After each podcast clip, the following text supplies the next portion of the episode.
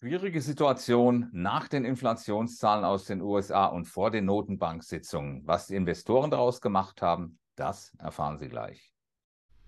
Emotionen machen Märkte. Joachim Goldberg erklärt Kursbewegungen und Schieflagen in der Börse Frankfurt Sentiment Analyse.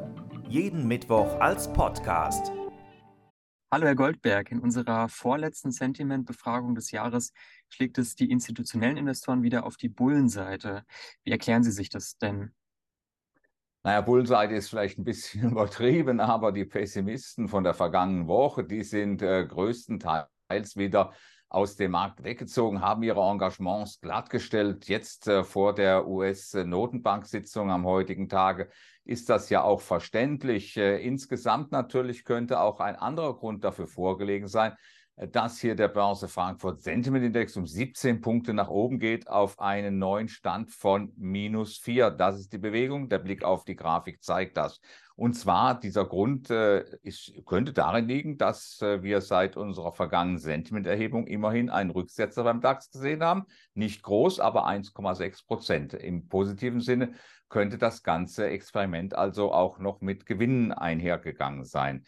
Auf der anderen Seite ist man natürlich äh, ganz klar hier in einer Situation, wo man sich sagt, soll ich mich hier groß exponieren vor den Notenbanksitzungen? Es ist ja nicht nur die FED, die heute tagt, sondern morgen auch die EZB und andere Notenbanken, sodass ich hier also durchaus nachvollziehen kann, was hier geschehen ist.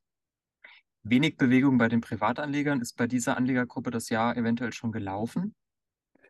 Ja gut, äh, die waren natürlich vorher auch nicht so stark auf der Bärenseite exponiert. Äh, wir haben hier einen Zuwachs im Börse Frankfurt Sentiment Index. Es geht hier äh, sechs Punkte nach oben auf einen neuen Stand von plus fünf. Der Blick auf die Grafik zeigt das nicht gerade eindrucksvoll. Dafür ist die Bewegung einfach zu gering. Wir sehen hier eine Wanderung von vier Prozent aller Befragten, die gehen zur Hälfte, äh, die Bären zu den Bullen und die andere Hälfte zu den neutral gestimmten Teilnehmern. Also hier in der Tat recht wenig Bewegung, aber unterm Strich eben ein ganz leichter Optimismus.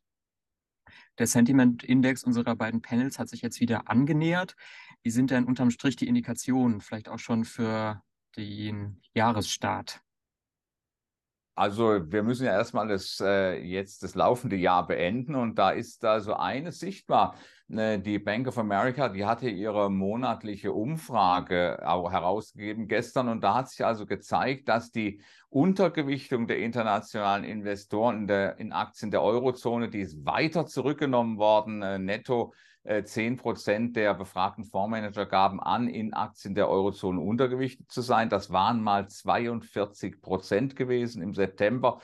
Daran sehen wir also, hier ist äh, tatsächlich äh, gekauft worden, auch aus dem Ausland. Das ist auch einer der Gründe, warum der DAX hier so stabil aussieht. Unsere heimischen Investoren, äh, die mögen vielleicht für den kleinen Kurszuwachs im Wochenvergleich von 0,6 Prozent beim DAX äh, verantwortlich sein. Äh, die große Marktbewegung wird allerdings von den heimischen Investoren jetzt nicht kommen. Die sind unterm Strich äh, auf eine Konsolidierung eingestellt, aber nicht auf einen Trend und äh, offensichtlich auch schon gar nicht auf einen großen Aufwärtstrend des DAX. Der könnte ja noch zustande kommen, wenn die Notenbanken ihre falkenhafte Haltung, beziehungsweise vor allen Dingen die US-Notenbank ihre falkenhafte Haltung etwas zurückfährt. Insofern ist also hier noch Platz und äh, die Marktteilnehmer sind nicht extrem positioniert. Das heißt also, für den DAX sieht es nach wie vor ordentlich aus.